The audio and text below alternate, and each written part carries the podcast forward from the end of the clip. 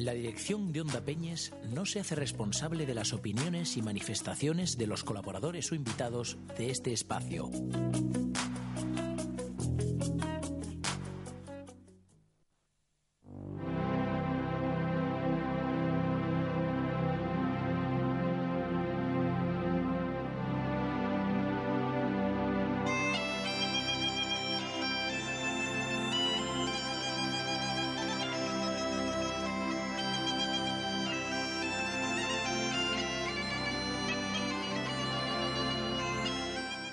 Buenas tardes a todos, son las 8 de la tarde y aquí comienza la tertulia del Real Oviedo.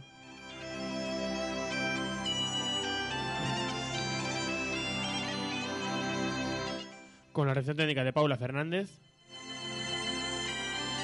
Eduardo Obies y Rubén Pérez.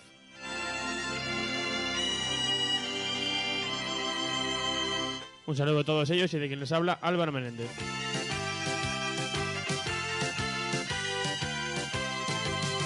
Pasamos a presentar a los tertulianos del día de hoy. Aurelio García, buenas tardes. Buenas tardes. Darío García, buenas tardes. Buenas tardes. Jorgito García, buenas tardes. Buenas tardes. Por último, Cristian Padilla, buenas tardes. Buenas tardes.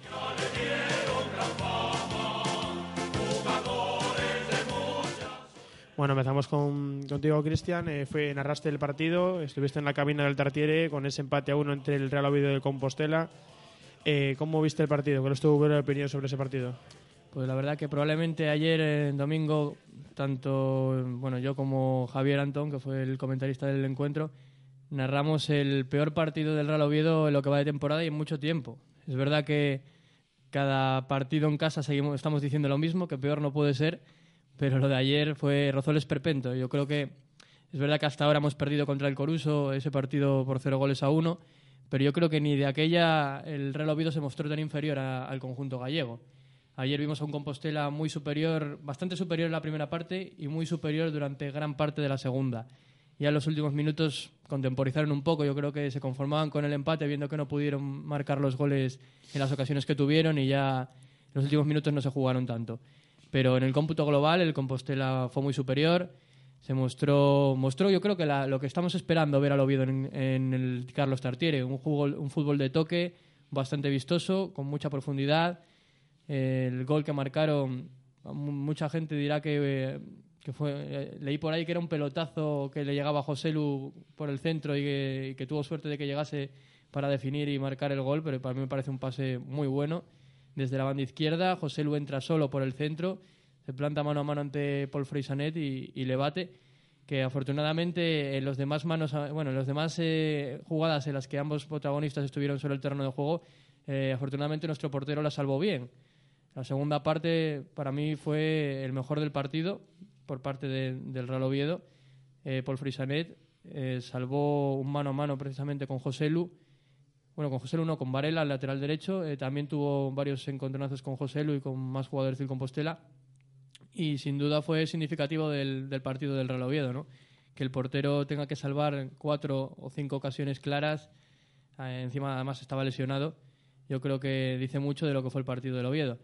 Lo que me preocupa es que Granero luego llega a la sala de prensa y parece que no encuentra la explicación a por qué en casa no jugamos igual que fuera. Llegó a decir incluso que es que, lo comentaba ayer con Javier Antón al final de- del partido, ya cuando volvíamos a casa, que, que él llegaba a decir Granero que nos habían superado técnicamente. Yo creo que técnicamente un equipo no te puede superar si presuntamente tienes mejor equipo que él. La técnica es otra cosa, ¿no? Te puede superar moralmente, te puede superar físicamente, que yo creo que en todos esos puntos no superaron. Te puede superar incluso tácticamente, que eso ya es cosa del entrenador rival, que yo creo que planteó muy bien el partido. Pero técnicamente se supone que somos superiores. Eh, precisamente desde pretemporada se lleva diciendo que el equipo está hecho para quedar primeros. No creo que el Compostela haya sido diseñado para estar en la zona de arriba, así que técnicamente no nos podría superar en ninguno de los casos. Aparte de todo eso, también vino a decir que, que fuera de casa disfrutamos y en casa, en casa no, y no encontraba explicación.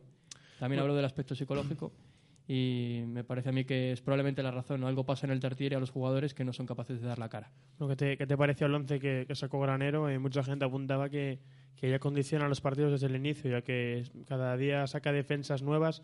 ¿Cómo lo viste? Y ya de paso, ¿qué, te pareció el Compostela? Pues mira, en cuanto al once que sacó Granero, yo, yo creo que era más o menos el, que se podía esperar. Eh, me gustó que incluyese entre los elegidos a Anunciata, que había hecho un partido muy bueno en Logroño. Me parece que era el jugador que tenía que jugar ahí, en esa posición. Y sin embargo, yo sigo viendo que eh, Javi Hernández está muy mal. Y ahora que hablas de la defensa, yo creo que no podemos centrarlo todo en él, pero es verdad que gran parte de los fallos vienen por su, por su zona, ¿no? Parece que está mal físicamente, que, es demasiado lento y tal y como quiere jugar el Real Oviedo le perjudica al juego de Javier Hernández. Yo preferiría que jugase David Fernández. Por lo demás, el 11 yo creo que no es más o menos lo que se podía esperar. Y, salió mal, simplemente salió mal. Y sobre todo luego los cambios. Me parece que ahí se equivocó, eh, metió a Señé en el centro del campo, luego rectificó el cambio para meter a Iván, Iván Rubio, lo puso a él de media punta. Yo no sé qué idea tenía, si tenía claro lo que quería o empezó a improvisar sobre la marcha pero me parece que ahí no hubo reacción gracias a, la mala gestión de los cambios. Y en cuanto al Compostela, pues un equipo que ya nos venían diciendo que jugaba muy bien al fútbol y lo demostró sobre el Carlos Tartiere sin ningún tipo de complejo. Y la verdad que jugadores muy, muy interesantes. Me gustó mucho el medio centro, Gonzalo, el capitán. Eh, bueno, también es verdad que tuvo bastante impunidad para moverse por el centro del campo sin ningún problema, hacer desplazamientos a las bandas al pie de los jugadores de banda también Lu, lógicamente, que salió del Tartiere como pichichi de la categoría y con nueve goles. Y, por ejemplo, Peláez, el que le puso el centro, también hizo muy buen partido entre líneas. Me parece un equipo que tener en cuenta que puede estar ahí arriba al final de temporada, igual que puede estar, eh, y de hecho ya está el Racing de Ferrol. Son los dos equipos que yo considero que pueden ser revelaciones y, ahí están dando ya muestras de ello. Bueno, pues luego continuamos hablando del partido aquí con nuestros tertulianos, pero ahora vamos a pasar a hablar con nuestro mister y recordamos que es un espacio patrocinado por el Grupo Macua.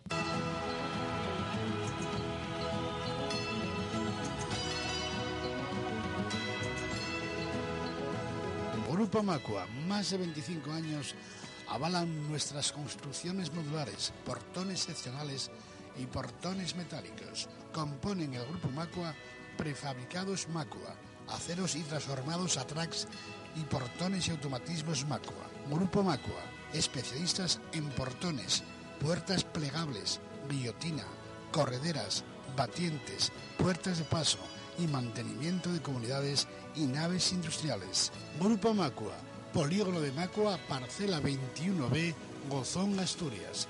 Teléfono 985 54 81 33 y 985 54 76 06.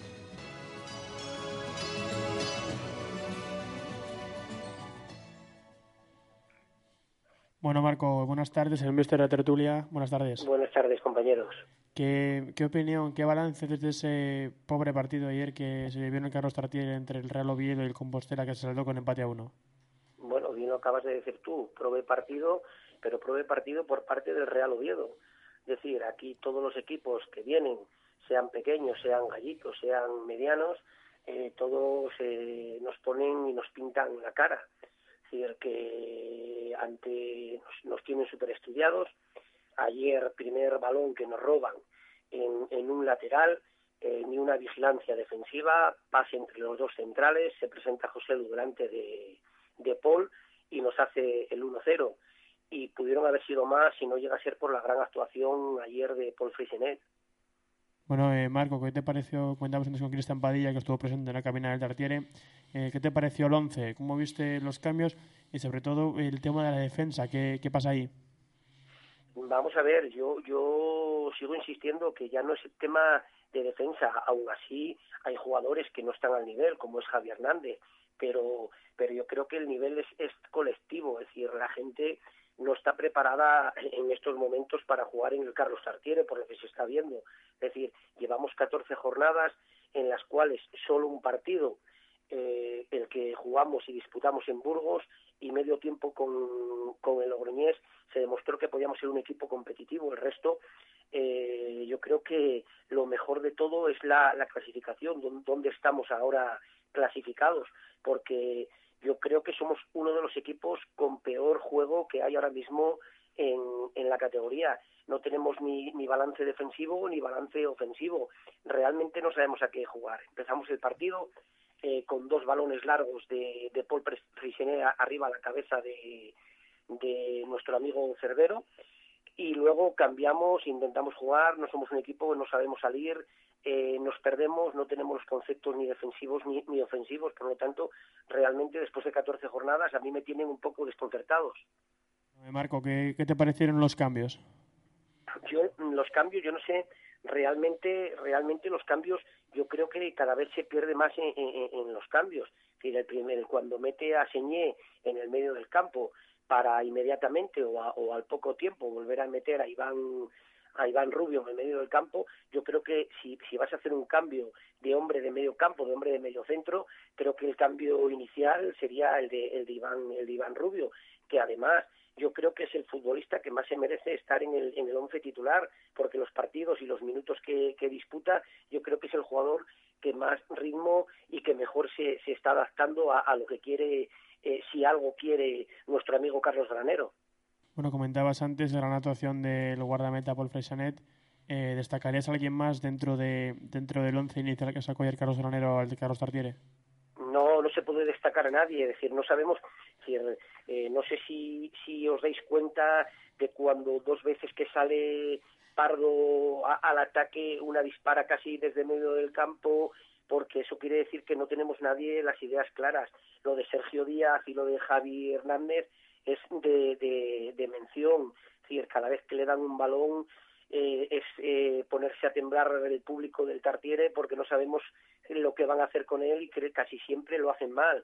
Eh, Salva Rivas eh, quiere abarcar demasiado campo porque ve que, que la gente delante de, él no está haciendo nada y al final se pierde en, el. Es decir, yo creo que ni los cambios han sumado y el once titular, excepto Paul, que ha estado a un nivel, yo creo que sobresaliente, no, no, no merece destacar a ningún jugador.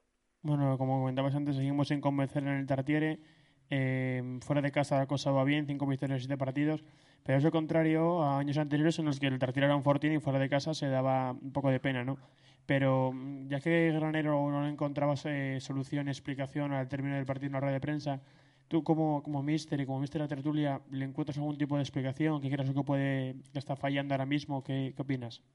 Sí, mira, yo en primer lugar, aparte de que una de las cosas pueden ser psicológicas, yo, yo creo que realmente lo que no somos capaces es de, de, de, tener claro a qué queremos jugar, si queremos que el contrario tenga el balón y salir a la contra, o si queremos ser realmente nosotros los que tenemos el balón. Así es, lo que tenemos que tener claro es a qué queremos jugar y a partir de saber a qué queremos jugar, a dónde queremos llegar, a partir de ahí podemos tener las cosas más claras. Es decir, aquí los equipos que vienen aquí, eh, todos nos tienen super estudiados y nosotros no, no estudiamos a nadie. Quiere decir que sí, el primero que tiene que tener, eh, digamos, un poquito amueblada eh, la cabeza de a qué quiere jugar es Carlos Granero, que en estos momentos yo creo que es el hombre al que más, al que más le está comiendo el Carlos Tartiere.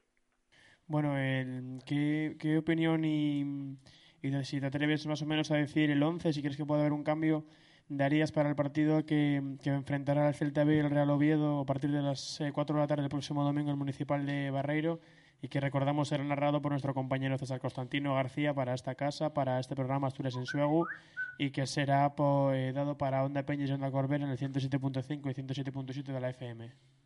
Yo, yo creo que, vamos a ver, eh, viendo lo que se ha visto, viendo que David Alba eh, ha sido señalado en la jugada de, de gol, eh, como nos tiene acostumbrados hasta el día de hoy Carlos Granero, yo creo que va a ser un hombre de los que se caiga del once inicial. Y el otro, eh, un hombre que cuando juega segundos tiempos o juega minutos, es un hombre de, distinto que es Anunciata, yo creo que se va a caer y que va a entrar en eco de nuevo en el, en el, once, en el once titular. Marco, para terminar, ¿te, te atreves con un 11? Perdón, con un resultado, con un resultado. Con el resultado, hombre, yo, viendo que fuera de casa eh, no nos pesa los 9.000, los 10.000 que van al Cartiere y el que iremos o irán 500 a, a Vigo, eh, yo creo que ganaremos. Y bueno, como la portería no somos capaces de dejarla a cero, eh, yo creo que 1-3 el resultado para el Real Oviedo. Marco, ¿vas a viajar? En un principio sí. Bueno, a ver si da suerte y, y se puede conseguir los tres puntos. Bueno, esperemos, esperemos por lo menos por para porque al final al final vemos que que ningún equipo es coco en esta categoría, que lo mejor de todo es donde estamos eh, eh, situados y que todos los que pasan por el por el Cartier parecen todos eh, de champion eh. Nos pasó con el Racing de Santander ayer volvió a perder. Nos pasó ayer con el Compostela que parecía el Compostela de Fabiano y compañía ayer porque el lateral derecho el Jesús Varela hizo un partido inconmensurable. Ha tenido yo creo que ningún lateral ha tenido las ocasiones que ha tenido el Jesús Varela este. Bueno, esperemos que en Vigo, en Vigo, ya que fuera de casa lo estamos haciendo también, eh, nos podamos salir líderes de, Vigo. Bueno, Marco, pues eh, que tengas. Eh, bueno, te quería decirte algo, Jorge. Sí, Marco, buenas tardes. Buenas tardes, Jorge. Nada, una preguntina así. ¿Crees que el no entrenar los jueves en el Tartiere, ya se tomó esta decisión esta temporada, puede ser parte del motivo de que en casa no, no demos la talla? Hombre, siempre, siempre, sobre todo para moldarse a cómo está el campo, que, que es distinto a cómo está el requesón y, y demás, sí puede ser motivo, pero el motivo yo creo que es es el realmente que los jugadores salen súper atenazados a, a, al Cartier. Realmente eh, dice el entrenador que no, que eso que, que no era así en un principio, pero yo creo que realmente jugar ante tanta gente no estaban acostumbrados y les está pesando más de la cuenta. Bueno, pues hasta aquí las palabras de nuestro mister. Bueno, Marco, desearte buen viaje a Vigo, que consigamos los tres puntos y nada, buenas noches y muchas gracias. Venga, vosotros. Hasta luego. Recordamos que este espacio está patrocinado por el Grupo Macua.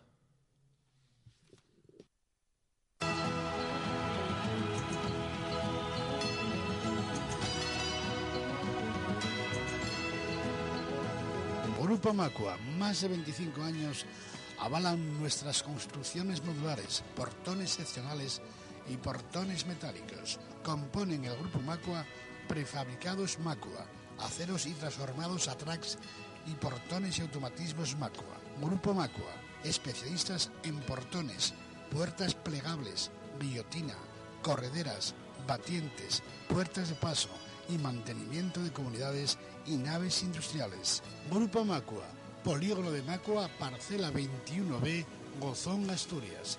Teléfono 985 54 81 33 y 985 54 76 06.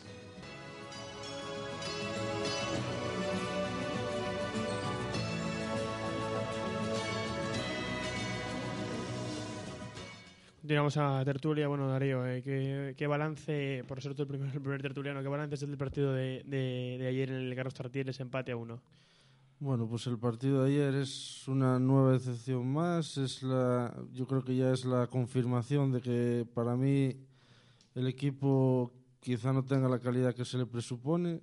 A todo ello hay que añadir que el equipo da unas muestras muy palpables de que no está bien trabajado y eso se plasma en el campo. Para mí Granero está ya, ya ha, perdido todo el crédito que podía tener, lleva ya un año aquí, aunque parece, parece que, que acabará de llegar, ya va a ser un año, no mejora los resultados de Sarrugarte. No sé, yo muy, muy decepcionado. La temporada creo que tiene difícil arreglo los jugadores, como bien se comentó aquí, ayer el Compostela nos da un, un repaso técnico y táctico, o sea, la calidad que se presupone a los jugadores no se muestra, ya, ya hemos pasado un tercio de liga y la cosa no tiene pinta de mejorar. Quizá, no sé, no sé si un cambio de entrenador pudiera ser, pudiera ser el, revulsivo, pero pues nos vamos acercando a la mitad de liga y algo hay que hacer, porque si no, ahora vienen tres partidos clave, que son Vigo, Vigo Ferrol en casa y, Gijón, y estos tres partidos de no sacar por lo menos siete puntos, pues ya te vas a ir al medio de la tabla y, y la cosa se va a poner ya cada vez más fea. ¿eh? Bueno, pues saludamos ahora a nuestro compañero Alejandro Díaz en rueda telefónica. Buenas tardes, Alejandro. Hola, buenas tardes a todos. ¿Qué opinión das de, de ese partido de ayer? Bueno, un partido decepcionante y, y ya no sé cuántos cuántos van una vez más, pues bueno, la fragilidad del equipo defensiva, en medio campo, Romo en ataque, dos lanzamientos a puerta, el gol y otra que, que se fue por las nubes, es decir, es, es muy poco bagaje. Yo comparto las opiniones que hasta ahora hasta ahora ya, ya estuvieron, ya fueron dadas, tanto por Darío como por Marco. Y decepcionado, y decepcionado también por, por muchos más aspectos. Es decir, yo creo que no es que el equipo vaya a la deriva, es que cuando alguien va a la deriva es que alguien no lo está dirigiendo. No sé si la presión le puede a Granero o Granero tiene que reconocer de una vez que no está preparado para dirigir este equipo y, realmente ponerlo donde se merece, que será el primer puesto y ascender. Cosas sintomáticas, pues que el lateral derecho ayer se convierta en un crack, que entre como entró en, una diagonal, además yo creo que venía de banda izquierda solo delante de, Paul, es decir, eso pues bueno, deja mucho que entrever ya un poco el, el panorama del partido de ayer. Y luego el 9 desde luego es ese es un jugador, ya lo había dicho Abelardo cuando se había enfrentado con el Sporting B, ese jugador es de, yo creo que de una categoría superior, no tardará mucho en, acabar en un segunda o incluso en un primera, no solo por las ocasiones que tuvo, sino porque el pase, el pase al lateral derecho viene dado por él desde el medio campo totalmente, totalmente suelto, entonces decepcionado, decepcionado y, añado la decepción eh, quizá el Proud of You, que ayer era un día del acompañante, pues 9.000 personas, 9.300, 9.400, algo está empezando a desengancharnos o está empezando a desenganchar a la gente y eso es lo que más me preocupa. y me preocupa también, y, para finalizar, qué va a pasar si el día que perdamos el primer partido fuera de casa. Bueno, Alejandro, ¿y, qué te pareció el 11? ¿Crees que Granero ya condiciona los partidos desde antes de saltar al terreno de juego o no? yo creo que el 11 es que es lo que hay. No sé, a lo mejor quitar a Javi Hernández y poner a, Álvaro de central, no es que la verdad que no se me ocurre ya muchas más opciones. Sintomático también que su saeta se borre, que para mí se borra y hoy ya tenga la alta médica. Es decir, parece que, que el miedo empieza a ser empieza a ser importante en todos los jugadores. Hay una presión y yo no sé, yo no sé a qué, a qué se da la presión, pero el 11, en definitiva, yo creo que no tenía muchas más opciones. Yo creo que el 11 yo hubiera, si soy yo el que está en el banquillo, hubiera puesto el mismo 11 que sacó él. Quizá a lo mejor la variante de, Señé. Estamos empeñados en dos, en dos mediocentros, no, no, no lo sé. Yo ya realmente, la decepción ya me lleva a decir que, que no sé si ese pondría ese 11, yo creo que sí, pero que de si acierta, yo creo que no tenía más opciones para, para sacar en el campo que, lo que sacó de mano la gente, lo que se comentaba aquí es que no estaban muy contentos, sobre todo con, con los cambios y la defensa, ¿no? ¿Compartes la opinión? Defensa, yo no sé, ayer leía un Twitter de alguien que decía que, que por fin se había descubierto un agujero negro en la galaxia y que era entre Pardo y Javi Hernández. Pues con eso creo que ya lo digo absolutamente todo. Eh, los laterales no son capaces a, subir, desdoblar, atenazados, no hay un centro decente. Luego digo Cervero, pues no sé, ayer alguien también mostró una estadística del tiempo que, de los pases que había recibido, los pases que había dado bien. Es decir, es que no rematamos. Y, respecto a la defensa, pues bueno, yo creo que se vio. Si nos mete cuatro el Compostela, no hubiera pasado absolutamente nada. Hubiera sido hasta justo el resultado. Creo que nos dieron un baño e insisto que debe de reflexionar Granero si, si está capacitado para llevar a este equipo a segunda división y si no, decir, oye, hasta aquí hemos llegado. El problema es, claro, el de siempre, es decir, ¿y con qué pagamos la marcha de Granero? Yo es ahí donde pongo un poco incido que quizá la continuidad tenga algo que ver con, con ese tema también, económico. Bueno, Alejandro, eh, ¿te atreves con un, un pronóstico para ese próximo partido ante el Celta B en el Municipal de Barreiro en Vigo el próximo domingo? Pues partido jugaremos mal, seguramente, y ganaremos 0-1, 1-2, por ahí andará. No creo, me atrevo con el 1-2 como el 1-2. Me atrevo y que Cervero, pues bueno, si vuelve a jugar, que recupere el olfato y meta, meta un par de goles. Que falta nos hace y falta le hace a él también. Bueno, pues Alejandro, nos escuchamos la, la próxima semana. Esperemos que con mejor cara que esta. Y bueno, eh, muchas gracias y muy buenas noches. Muchísimas gracias a todos y un saludo enorme para, para todos los tertulianos. Bueno, Aurelio, eh, ¿qué balance de ese partido de ayer? Bueno, yo ayer por motivos extraoficiales no pude asistir al Carlos Tartiere, eh, lo he visto por televisión y me causó una impresión nefasta, totalmente nefasta. Vi a un, equipo jugar al Compostela como un equipo de primera división y a un, a un Oviedo como un equipo de tercera división, totalmente de tercera división. Nos salvó la, el partido, el, lo que nos pinta la cara, el portero y bueno, yo no sé si Granero estará capacitado para ello o no, pero Pero yo digo una cosa, Granero vino con una reputación enorme, eh, un hombre al que llamaban el ascensor, pero yo aquí estoy viendo que es descensor, no, no acaba de coger el ritmo del, del, del equipo ni de los jugadores. Y jugadores que, que son de talla no dan la talla en el Oviedo. El motivo, pues no lo sé. Pero ayer me dio pena y vergüenza, como el día del Santander igual. Bueno, pues hasta, hasta aquí la primera parte de la tertulia. Hacemos un breve alto en el camino, escuchamos unos consejos publicitarios y regresamos aquí en la tertulia del Real Oviedo en Onda Corbera.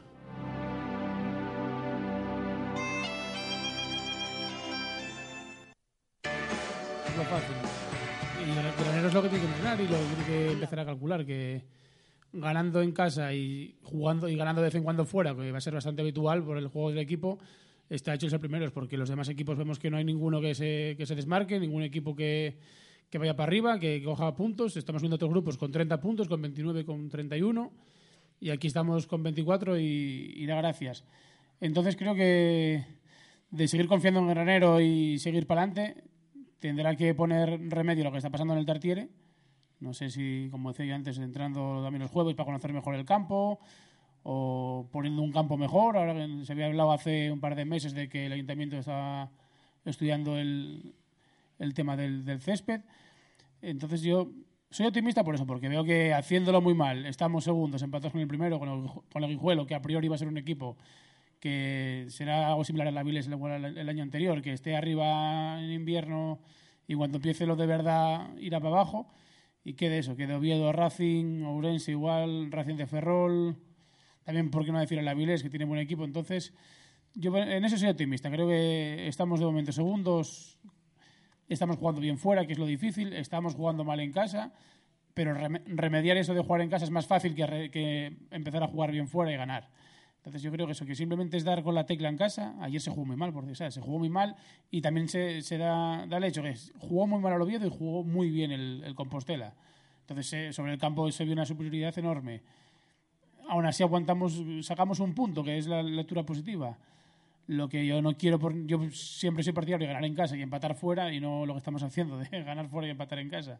Queda un poco raro ese decir, vamos a hacer el punto, el punto de, de ayer bueno fuera. Es un poco tiene extraño, pero de momento mientras ganemos fuera y a ver si en casa empezamos a, a remediarlo, creo que en el momento que se, que se arregle esto, que lo Oviedo en cuestión de un mes cogerá una ventaja de puntos considerable. Bueno, saludamos a nuestro compañero Miguel Vicente. Buenas tardes, Miguel. Hola, buenas tardes. Bueno, eh, ¿qué, ¿qué, opinas de ese partido de ayer? Uf, del partido de ayer, bueno, pocas pocas cosas buenas se, se pueden decir, ¿no? Quizás lo me quedaría con, con dos, fundamentalmente. La primera, que a pesar de todo, a pesar de los pesares, eh, seguimos conectados en la, en la lucha por el primer puesto, cosa que de haber un, algún equipo que hubiera mandado ya sería sería complicado por la cantidad de puntos que, nos hemos dejado ya por el camino. Y dos eh, quizás el, la consagración no de, por el buen partido de, de Paul que probablemente era lo, lo que le hacía falta no eh, un buen partido para para confirmarse él mismo y darse cuenta de que, de que puede ser un, un portero que aporte cosas positivas a, al Real Oviedo. Bueno, Real Oviedo que, que por otra parte eh, vamos a ver yo hay varios varios problemas no que, que, le veo. Fundamentalmente fundamentalmente yo el problema que le veo es la, la, falta de intensidad. Y me explico yo no creo que sea casual que todos los equipos que vienen al, a jugar al Carlos Tartiere eh, desplieguen un fútbol que a nosotros eh, hace tiempo que, no vemos en el Carlos Tartiere no jugando al Real Oviedo. Y creo que es por, por eso, porque si os dais cuenta, eh, cada vez que, que tratan de, trazar una, jugada, eh, cualquiera de los equipos que, se enfrentan a nosotros, tienen siempre tiempo para controlar, para levantar la cabeza, para mirar, para volver así no otra vez al medio centro, si no retraso el balón. Y eso el, el Real Oviedo no lo tiene. Y no lo tiene precisamente porque los rivales a los que nos enfrentamos tienen ese nivel de intensidad. Entonces hay que, hay que encontrar la, la tecla para, para que este equipo sea agresivo. O sea, para que este equipo muerda cuando no tiene el balón. Y no, no lo estamos haciendo. Eh, hay un jugador que yo lo, eché mucho en falta, lo estaba comentando durante el partido, eh, un, el perfil Galder Cerrajería, un jugadores de estos que están siempre siempre pendientes, ¿no? De, de robar el balón y de, y de ser constantes en la, en la presión. Y luego otra cosa, eh, el Oviedo se, se precipita demasiado, demasiado. Es verdad que los equipos rivales aprietan, pero es que, vamos a ver, eh, tenemos un equipo de futbolistas, eh, vamos a llamarlos semiprofesionales, porque de hecho sus fichas así lo, lo constatan, ¿no? Entonces no puede ser que antes de, llega, de que nos llegue el balón, antes de controlar ya estemos pensando en dar el pase o el tiro a puerta, que es lo, lo, lo que intuyo yo que, que, ocurre en muchas ocasiones. Los veo atenazados hasta el punto de que antes de, recibir el balón ya están pensando en, en, el desenlace de la jugada y eso por lo general suele ser sinónimo de perder el balón.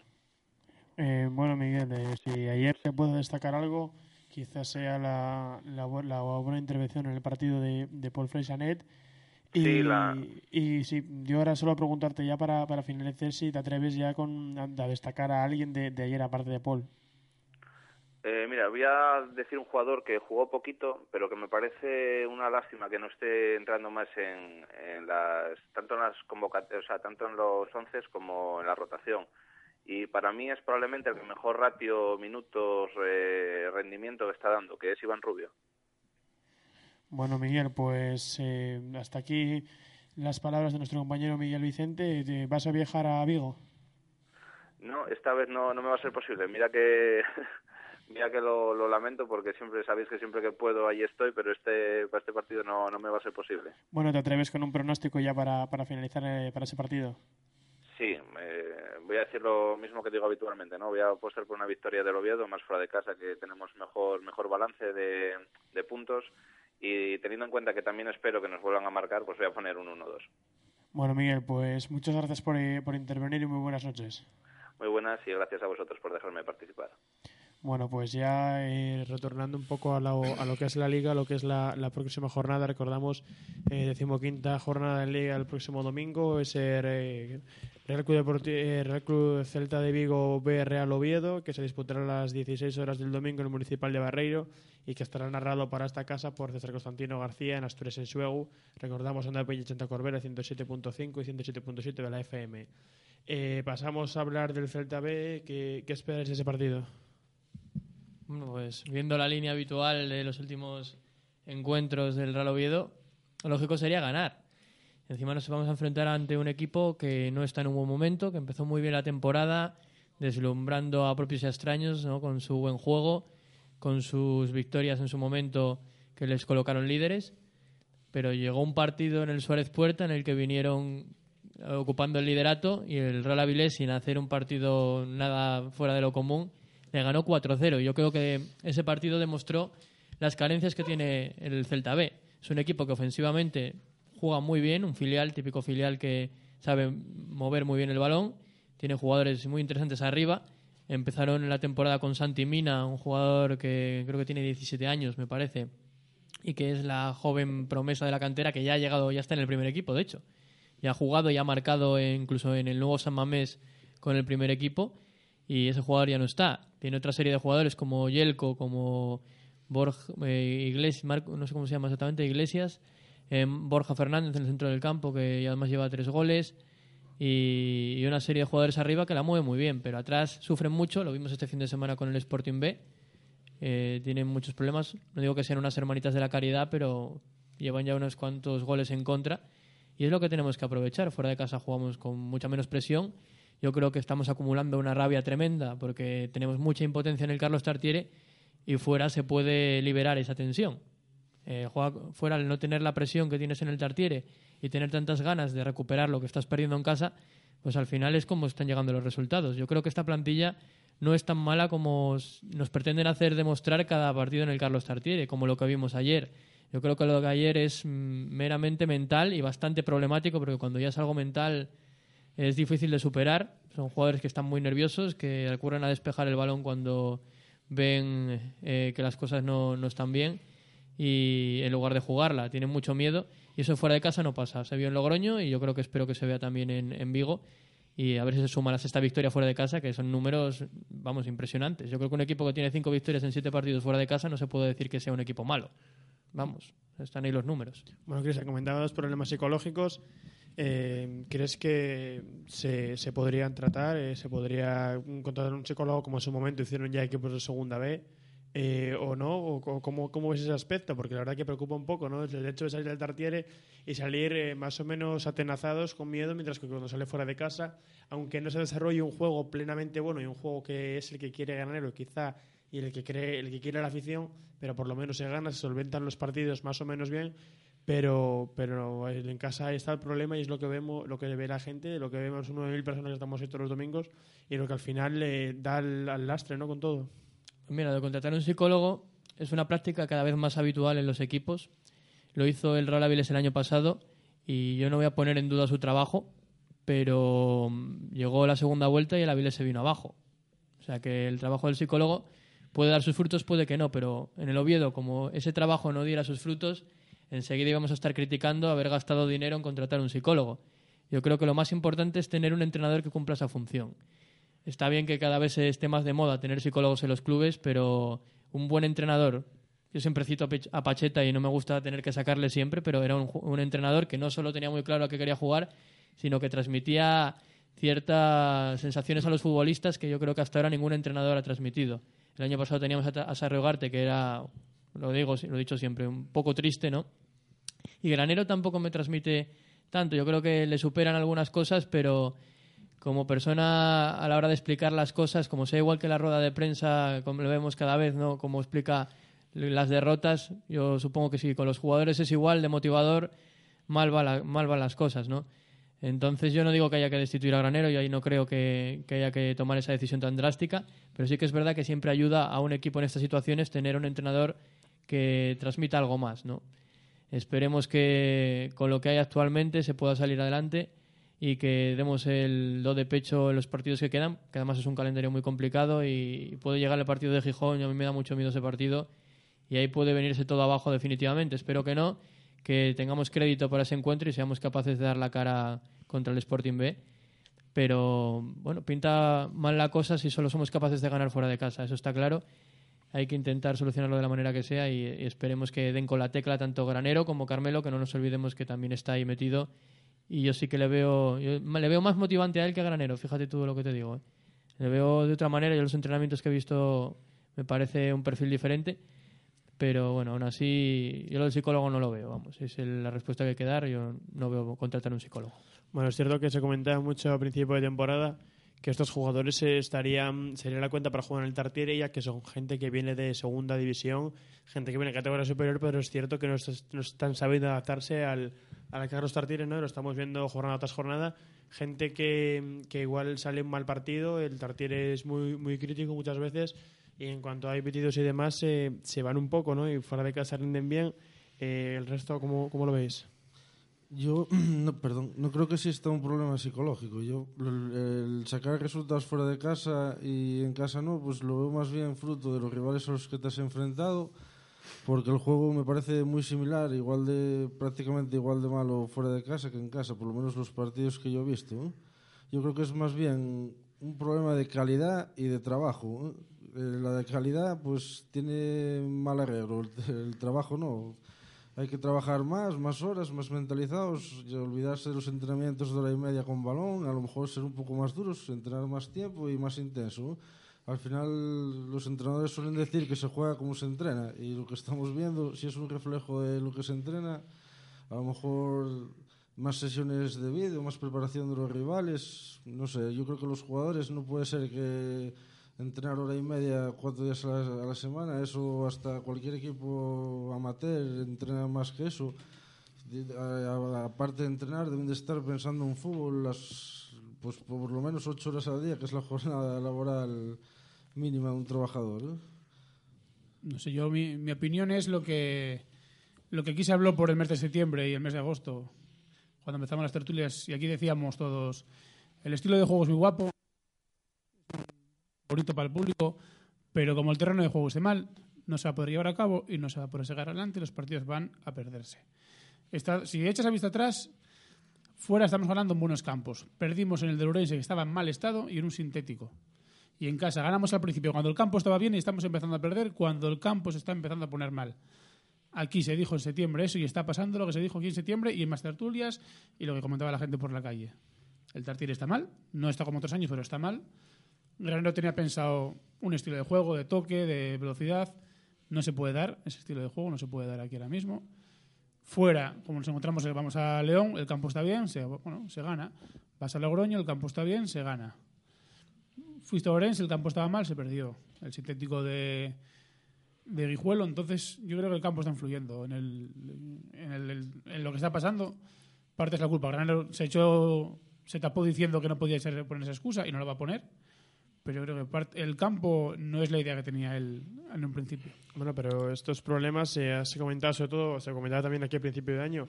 Ya se sabe que campos sintéticos, se sabe que hay campos mejores, campos peores, se sabe que, cómo puede estar el Tartiere. Pero Granero pues, lo comentaba precisamente en una de las primeras ruedas de prensa que dio, no sé si fue Granero o Carmelo, presentando a algún jugador, algún nuevo fichaje, que dijeron que en principio, como el campo al principio suele estar bien y hay campos en los que se va a poder jugar, se desarrollaría el plan A, que en es el juego que quiere él. Luego había un plan B y si mal no, mal recuerdo también había un plan C. Eh, pero en realidad parece que no sale ninguno de los tres, porque se gana en León y no, no se gana con un juego, como a mí me dijeron, yo no vi el partido, pero me dijeron que no fue un juego plenamente eh, positivo, pese al que el campo estaba bien y se ha ganado por ahí en más sitios igual, ¿no? Se sabe, ya se sabe desde que sale el calendario que campos sintéticos, campos mejores, campos peores y cómo puede estar el Tartiere y, ellos mismos, Carmelo y Granero, reconocieron los problemas que, que puede haber ahí. Bueno, pero es que ya lo vimos al principio de temporada que el video jugaba bien. O sea, es que lo que no está claro es que el, juego no se olvida. O sea, yo, yo, vi el partido contra el Burgos, o sea, no, lo vi, perdón, gente tal que jugó de escándalo, se jugó bien contra el, contra el Groñés en el Tartiere. Hubo buenos partidos el Oviedo. Contra el Deportivo de La Coruña. Contra el Lugo. Contra el Zamora en pretemporada. Bueno, pretemporada... Se jugó bien. Bueno, pero es que, vamos a ver, el fútbol no se olvida. El fútbol no se olvida. si, yo, si yo sé hacer la doble voltereta y dentro de un mes tengo que saber hacerlo otra vez, a mí no se me olvida. Pretemporada son partidos sin Son partidos, sí, pero bueno, pero, pero, el de Burgos no. Contra el Groñés no, se jugó mal. Hubo partidos, los, contra el Noja no se jugó mal. Se mm. perdió porque, bueno, porque se arriesgó mucho y tal, pero no se jugó mal, se jugó bien, se tocó, se combinó, se, se llegaron adelante, pero el problema es que ahora no se está ni llegando ni combinando, el balón nos dura muy poco, eh, pases malos, y yo creo que todo eso, que el césped tiene que se influyen en estos jugadores porque pues no se acostumbras a él. Pacheta cuando vino aquí lo vio claro, dijo, aquí no se puede jugar a fútbol. Porque es así, pero y este hombre no lo vio. El campo, perdón, no me parece excusa.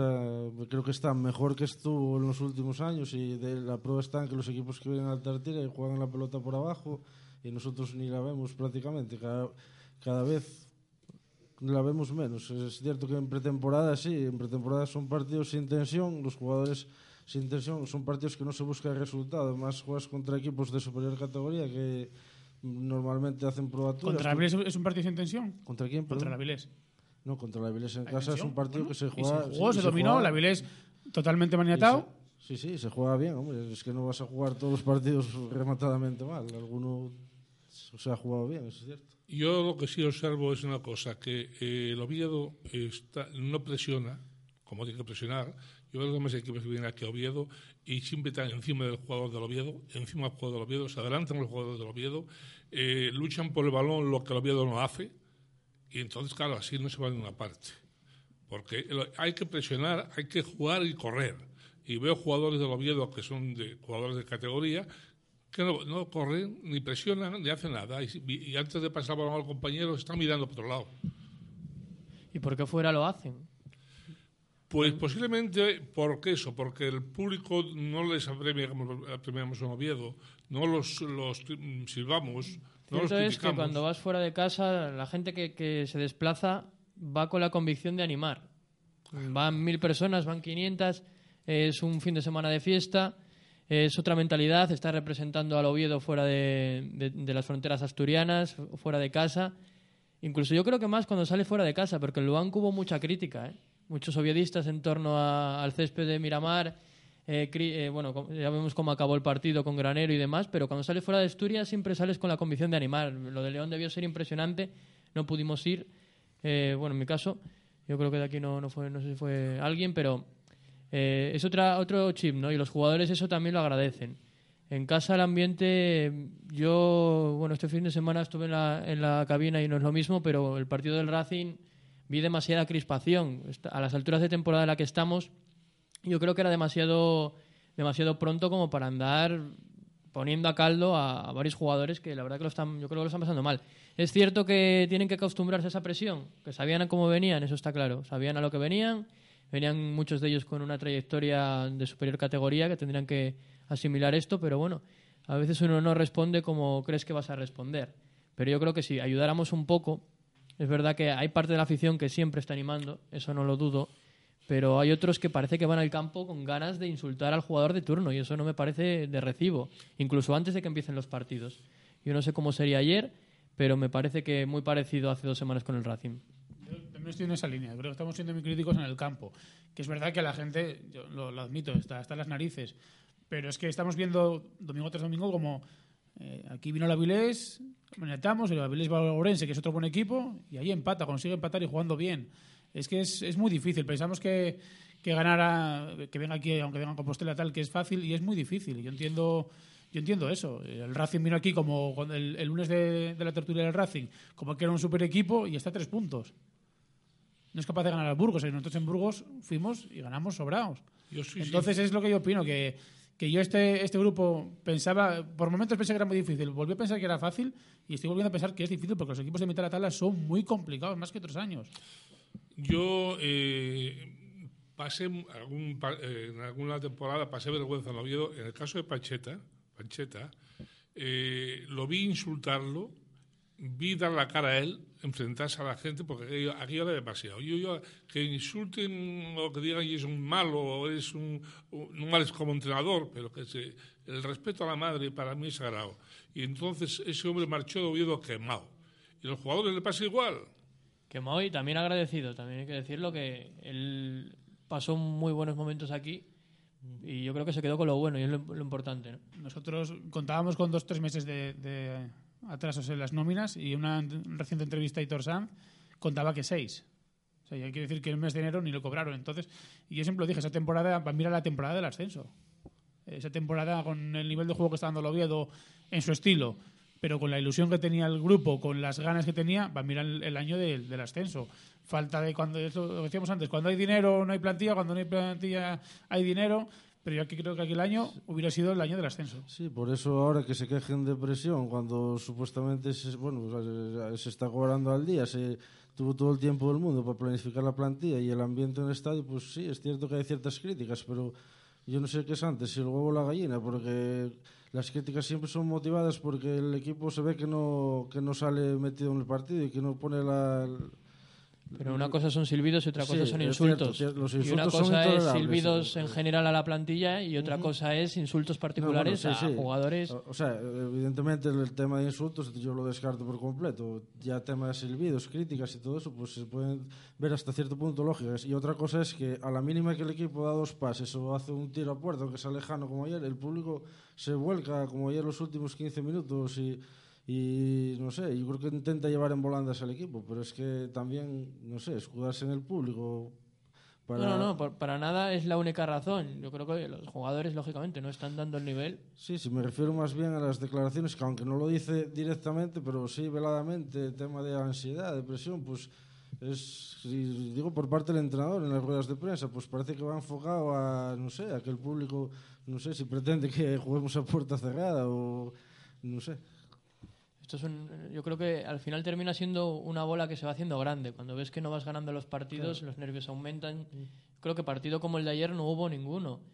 Eh, lo decía antes, contra el Coruso jugamos muy mal, nos ganaron, pero el Coruso no nos pasó por encima. O al menos esa no es la sensación que me quedó. Pero lo de ayer era que no nos duraba el balón nada, quemaba el balón. Y ahora igual vamos a Vigo y, y no se nota esa sensación. Yo creo que no les va a quemar el balón en Vigo. Ganaremos, perderemos, empataremos, no sé lo que pasará. Pero seguro que la imagen va a ser otra en ese sentido. Eh, hay muchos nervios y, y yo no digo que, que no sé que si no apoya la, que si la afición no deja de silbar vayamos a mejorar, pero podría ayudar bastante. Ahora bien, eh, también estamos en nuestro derecho de estar insatisfechos porque año tras año pasa lo mismo y eso yo lo entiendo. Yo entiendo que la gente aguan- no aguante 10 años así, pero si queremos, este año yo creo que es la primera vez que, que tenemos equipo, yo lo creo, otra gente puede no creerlo, para conseguir el objetivo y se han hecho todas las cosas desde el principio ciertamente bien. Nos parecía en pretemporada. No puede ser que ahora todo pase de ser el cielo al infierno en, pocas semanas o en un par, en un par de meses. Bueno, para, para ir finalizando la tertulia, recordar también que el, árbitro para el próximo partido frente al Celta de Vigo B será Valentín Pizarro Gómez del comité madrileño. Este año solo arbitró a un equipo externo que fue el Sporting B cuando se midió a la Unión Deportiva Logroñés, pe- perdió por 1-0 y es un árbitro que no suele te- cometer muchas expulsiones, de hecho solo tiene esta la Unión Deportiva Logroñés Sporting B y tiene un árbitro que tiene una media de 5 tarjetas amarillas por partido.